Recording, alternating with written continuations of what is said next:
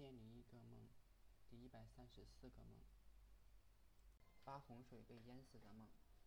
有天我们去珠湾玩，经过珠湾天桥，天桥旁边有地下通道，可以到河的另一边。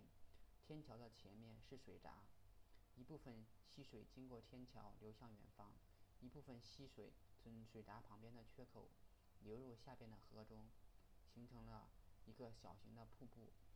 我跟小伙伴很好奇河水是怎么经过天桥的，就从地下通道来到水闸旁边，并沿水泥梯走到天桥上。但是，还没等我们看清楚天桥，河水就涨了起来，没过了水泥梯。我们已经无法回到通道地下通道的入口。我们后边的几个大人带着小孩返回了通道，但是河水很快从通道台阶冲下去。我感觉他们可可能来不及从地下通道到河的另一边了，大概是凶多吉少了。而河水还在慢慢的上涨，我们已经没有立身之地。这时我看到远处有几棵小树，感觉可以借着树丛躲一下，就招呼几个小伙伴游过去。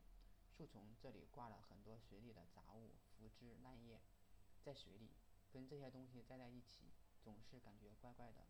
但是河水还在上涨，慢慢的树丛也淹没了。我们被水水流带着冲向远方，渐渐的我们听到激流的声音。我意识到前面可能有一个瀑布，我观察着水面的变变化，打算在瀑布前面吸一口气，以应对坠落之后可能缺氧。最后我们被冲下瀑布，不知道有多远，我只感觉到憋不住气，快要窒息的感觉。我的小伙伴都晕了过去，而我却是清醒的。我只能跟他们躺在一起装死，因为我听到有人说话的声音。他们穿着像宇航员一样的工作服，翻斗车里拉的是刚才的大人和小孩，大概他们已经死了。他们把大人和小孩倒进一口大锅里，像炒菜一样在锅里炒着，锅底燃烧着熊熊大火，火焰不住地跳动。